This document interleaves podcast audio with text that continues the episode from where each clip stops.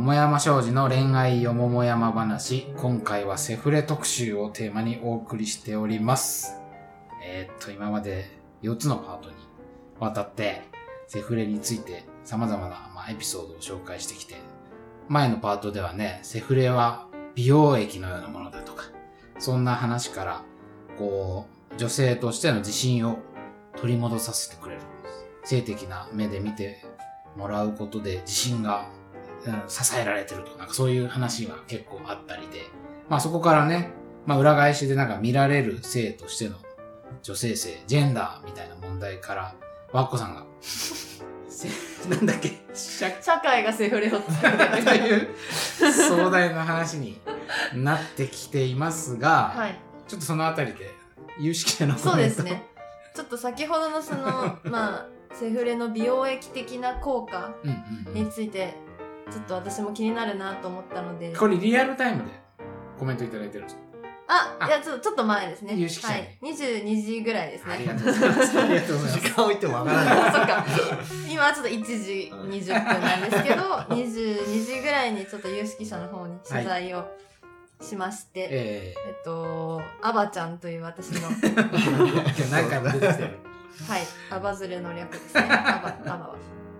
友達に聞いてみたんですけど、はい。えっとセフレのおかげで女性としての自信を取り戻すっていうのは私に関してはあまりないかな。ああ、なるほど。ただ、セフレがいてくれることで、性を楽しむって、やっぱいいよねって気持ちには、な気持ちになっているのは確か。ということでした。もうバチェロレって。性のバチェロレって。全然、ただ、ただっていうか、なんかもうなんか、いね。いや、いいよね。あんまりこなんかう、楽しい意味が深そうだね。もう別、脈絡があるんだかないんだかわかんない。直接的だよね。いいよね。いや、性を楽しむっ。ってて、いいよ。ねっていう、こう業界全体の、そうだね。そうだね。すごい業界全体を肯定して肯定していく感じだいね。る。だからあんまり理由がないよね。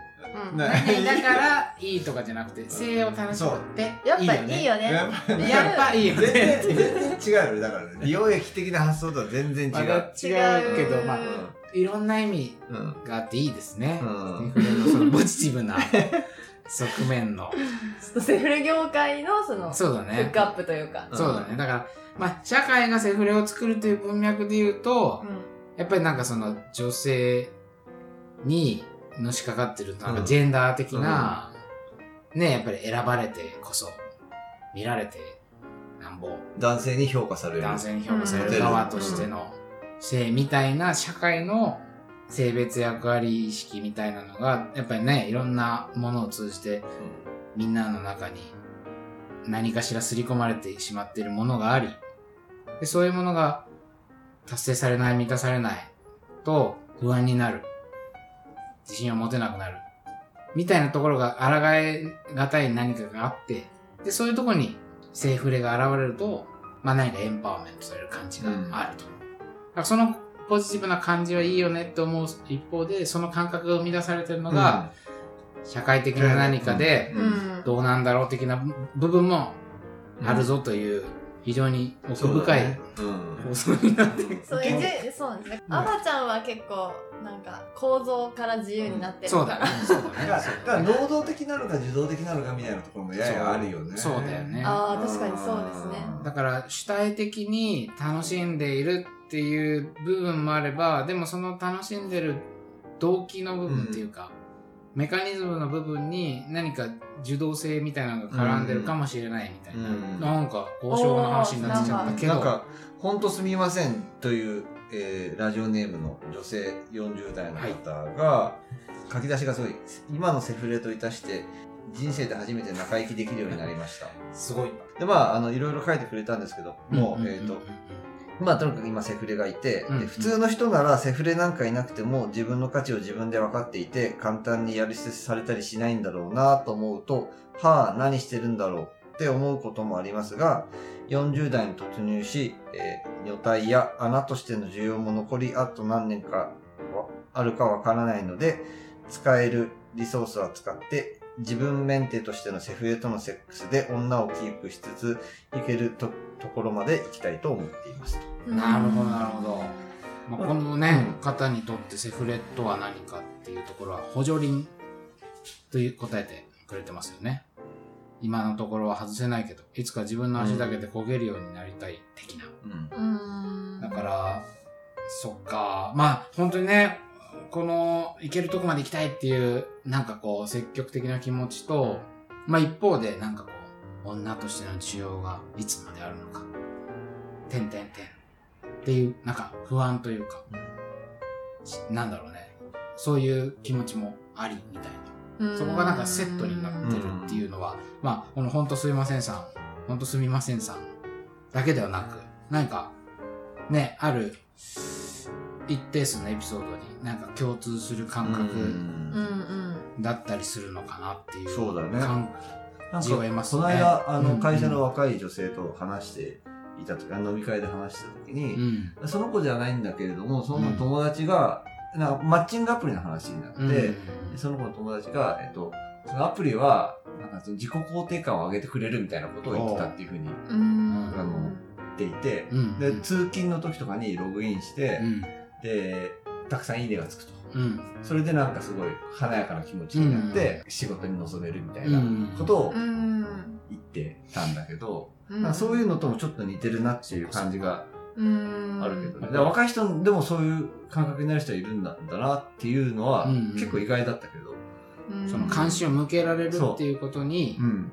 何か力づそう。なんかエンパワーメント、エンパワーメントエンパワーメント。うんなんかそれを聞いて、うん最初は、なんか、え、もし、なんか自分だったらそうは思わないなって思って、うんうんなぜなら自分の例えばファッションをアップするとか、うん。自分がなんか面白いと思った小説をシェアするとか、それでいいねがもらえたら私は嬉しいけど、うんうん。ただ顔写真を載っけてうん。いいねされても嬉しくないって思ったんですけど、うん。ただの顔写真なのにいいねされるっていうことの方が嬉しいって思う人もいるというかそういう考え方も、うん。うん。まあまあそう生身の人間うんただの人間なのに、うんうんなんかいいと思われるってすごいことじゃないうんですか、うんうん。ただそこにいるだけでいるだけで。素敵みたいなのって、うんうんそうそう言わ確かに言われないというか、うんうん。なんか、わっこさんの勧めてくれたもん何か良かったよとか言われるのより、確かに、言われるのよりっていうか、もう嬉しいけど、うんなんか、確かにいるだけでいいねって思われるのって、めっちゃレアな体験なのかなって思ったら、なんか少しだけ理解できるような気がしてきた。自分が出力したものに対してじゃなくて、うんうんうん。インスタ、インスタとかじゃなくてってことでしょ？そうそう、だからインスタとかで、例えばなんか、なんだろう、おしゃれだと思うものとかアップしてたら、うん。そっちを褒められた方が嬉しいんじゃないのって思ったんですけど、うん。そうじゃなくて、ただなんかそこに存在してる人間としてなんか、そうだね。いいねって思われるって、意外と、なんか、体験できないことなんですよねうんそれ以外。に。まあなかなかそのねなんかビビーイングみたいな話のビーイングなのかなっていう気も、するけど、うん、だから、女性、ただ、どうなんだろうね。ルッキズムにもややもちろんねそれはあるしあるしね。あとやっぱさそのまあマッチングアプリとかよくそう言われるけどそのマーケット市場価値みたいなものに恋愛とかうん人間的ななんか魅力がさそこにもう組み込まれちゃって、まあだから、いいねの数とかさ、なんかオ、オファーの数とか、それこそ、いくら稼それでいくら稼げるとかさ、そういうものが、そう市場的な価値、イコール自分の価値みたいな風に、そういう構図ができちゃって、そういう我々はみんなそういうのに組み込まれてしまうじゃん、多かれ少なく。うん。だからなんかそういう側面でのいいいねの数、自分の価値、エンパワーメントみたいなものも、そういう側面もあるだろうしね。だからこの、まあそれとそのなんかセフレからエロい目で見見られることがパワーみたいなさ、うん。になるみたいなのが、なんか似て非なるものなのか、通じるものなのかが。根っこの部分はなんとなく同じようん確かにうな気がするけどうんうんね。うん。うん。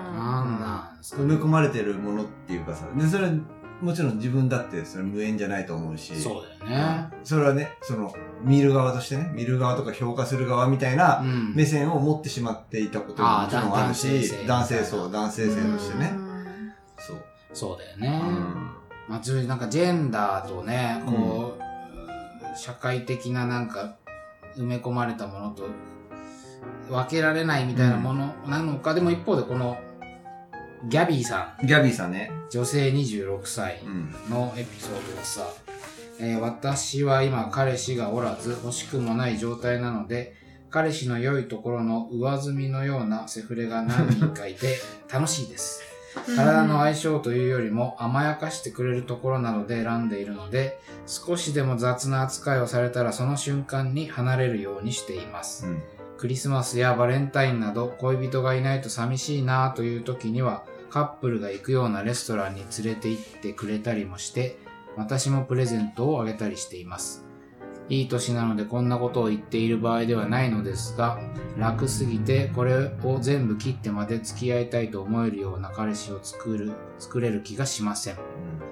えーそんなあなたにとってセフレとはどのような存在ですか？という質問に対して、たまに甘やかしに来てくれるおばあちゃんみたいな存在だと思っています。怒るのは親、過去彼氏の仕事でしょ。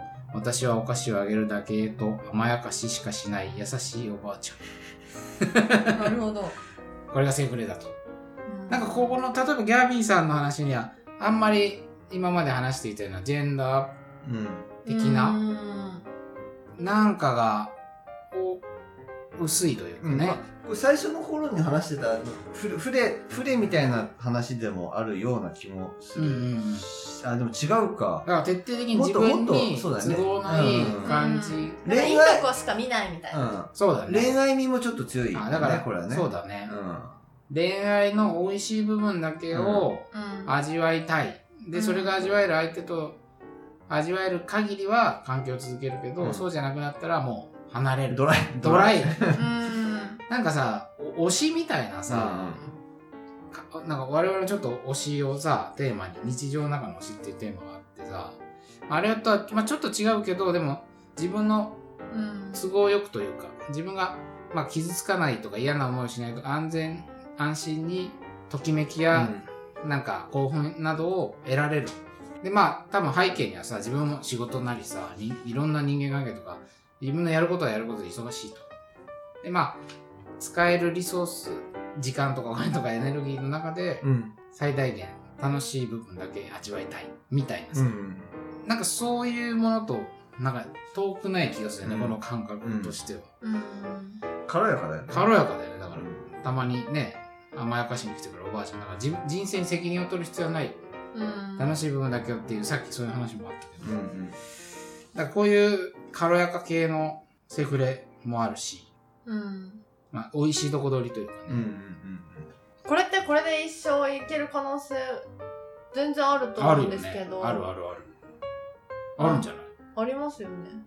うんまあもちろん、こんなこと言ってる場合ではないのでそうそうそうそう言ってるけど、うんまあまあそ、そんなこともない気もするよね。だから、ずっとこのバランスを一生保ってたら、うんいけそうな気もします。うんこれはこれで一つのね、あり方だと、本当に思うよね。でもやっぱり、この、こんなこと言ってる場合ではないのですがっていうところに、もしかしたらなんか、うんね、こんな、でそれあの例えば40代とか50代の女性うんうん、あの投稿してくれたうんうん、方たちが自身がを取り戻せるみたいなうん。ことを言ってるのと、まあ地続きな感覚だよねかもしれないねそれはねきっとうんまあだからこの人今だけかもみたいうん。な。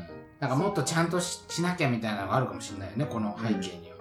うん。つまりまあ、ちゃんとするっていうのは多分正式な、ね、ど排他的な独占的な契約を結ぶような、ちゃんと、世間的にちゃんとした彼氏みたいな人つけて、まあその先にはもしかしたら結婚とか、うん。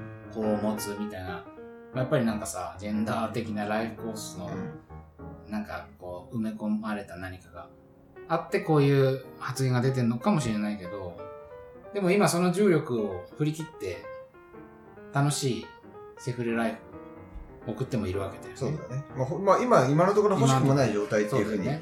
てるからね。いいよね。うん。これはこれで上積みのようなセフレ。上積みのような。このね彼氏のいいところの上上積みのようなセフレってもう この表現がすごいすごいよね。うん。素晴らしい。素でも晴らしい。向こうにとってもメリットがあるってことはやっぱなんかバランスが保って、うん。うん別にそうだよね。今のところ何にも困ってない。そうだね。うん。だからまあそれはそれでいいんじゃないかなって気もすそうだね。るし、うん。まあね、どう、どうういうふうに転がっていくかもわかんないしね。ほら、うん。さっきのあの、ペン、ペンさん男性みたいな、にさあ、ーなんかそこからみたいな話にも、可能性ね、マリッチにも行く場合もあれば。それに繋がるからいいとかっていう、うん。そういう話じゃないけど、繋がらないからダメとか、うん。そういう話では全然ないんだけど、なんかいろんな可能性があるなと思うけどね。そうだね。うん。でもあれなのかなその上積みだけを楽しんでるってことは、深入りすると嫌なところがありそうだなってうっすら思ってるん。確かに、確かに。そうだね。だからやっぱ、おばあちゃんじゃなくて親は、うんたまに会うぐらいがいい、うん。ちょうどいいんじゃないかみたいな、でもなんかその距離感をさ、ある意味、どっかで体が欲してるって感じはさ、うん。わからなくもないよね、なんか。友達でもそういう人いますよね、なんかこの人たまにでいいんだよなみたいな人いません、なんか、なんか、うんこのぐらいの距離感が、でもまあそれぞれあるよね。このぐらいの距離感欲。しくもない状態っていうのはどういう状態なんだろうっていうさ、あの、でも自分でそこまで分かってるのは、そうだね。うん確かに。まあ、今は自分はこういう状態だからこういうそう感じでいいなそうそうそう。っていうのを、そうそのなんか、その辺がすごくドライ、ドライというか、冷静でうんいいなっていう、そのそう捉え方が。なんかクレバーというか。距離感がね、ちゃんと自分で自分をモニタリングしてるみたいな感じがしていいなはい。と思ったりしました。いやー、たです。たくさんのエピソードがまだまだ紹介しきれてないようなものもあって、うん中にはね、まあ、本当に面白いものもたくさんあって、全部紹介できたらよかったんですけれど、はいねお時間も迫ってまいりましたけれど、まあ、たくさんありましたね。そういう、面白かった、うん、結構ね、いろ、いろんな一口に、ね、うん。セフレ、と、まあ、ポジティブなセフレというくくりの中にも、いろんなポジティブそう、そう。差があったし、うん。まあそのポジティブが発生している背景にはもしかしたら社会うん。的な何かがみたいなうん話にもなったし、ジェンダーの話にもなれば、人生のね、奥深いうん。サウナとまあ、結局は、性欲っていい、あ、なんだっけ、性欲っていい性を。楽しむっていいよねってこれやっぱ、ラバちゃん、ちょっと最高なんだよな。なんかすごく、ま、大きくまとめていただいた感じですね。まあまあ、なかなか背背の方に縁が遠くなってしまった 我々、恋話をしていていつまで続けられますかね。こうなかなか恋愛がいう確かに遠い。で、恋愛特等ってでも別に、こうやって送ってくれるからね。皆皆さん、さんね皆さんに支えられているからこそできるはい本当にありがとう。ここでいろんなね、疑似恋愛体験をさせていただいてるという感じで、そうですよ。無痛ですね。うん。ありがたい無痛恋愛です。聞いてくれてる方が投稿してくれたりしてくれることも多いのかなと思うんだけどはい。はい。はい。はい。あの流れがあってそのうん。放送全体の流れがあって、そうすごくいいんだけれどもなかなか紹介できないっていうようなものあと長さねちょっと長すぎて。そう。だね。こうね。熱量すごすぎてこう。とかって確かにいうものも。読むのが下手だからそうそうそうそう。そうあの長いとなんかちょっと、ね。大丈夫かなこれみたいな。読めるかなみたいな。まあでも、まあこのっていうの。で何またまた本当本当に。ぜひ機会を狙ってはい。紹介していきたい。たいしあの投稿次も投稿してほしいなっていうふうに、ね。なんかやってほしいテーマとかも。確かに、そうだね。なんかリクエストとか。うんこういうのがね、あれば、はいこういうテーマもやってくださいみたいなのがあれば、うんうん随時募集しておりますので、はいそちらもどしどし、ね、ツイッターとかにお寄せいただければ、もちろん我々も見ておりますので、検討していきたいと思います。ということで、うんはい本当に今回ね、たくさんのエピソードありがとうございました。セフレ特集、ね、いろいろ ありましたね。ということで、桃山少女の清人でした。森田でしたわっこでしたそれでは皆さん、よろしくお願いいたしよろしくお願いいたしま。ます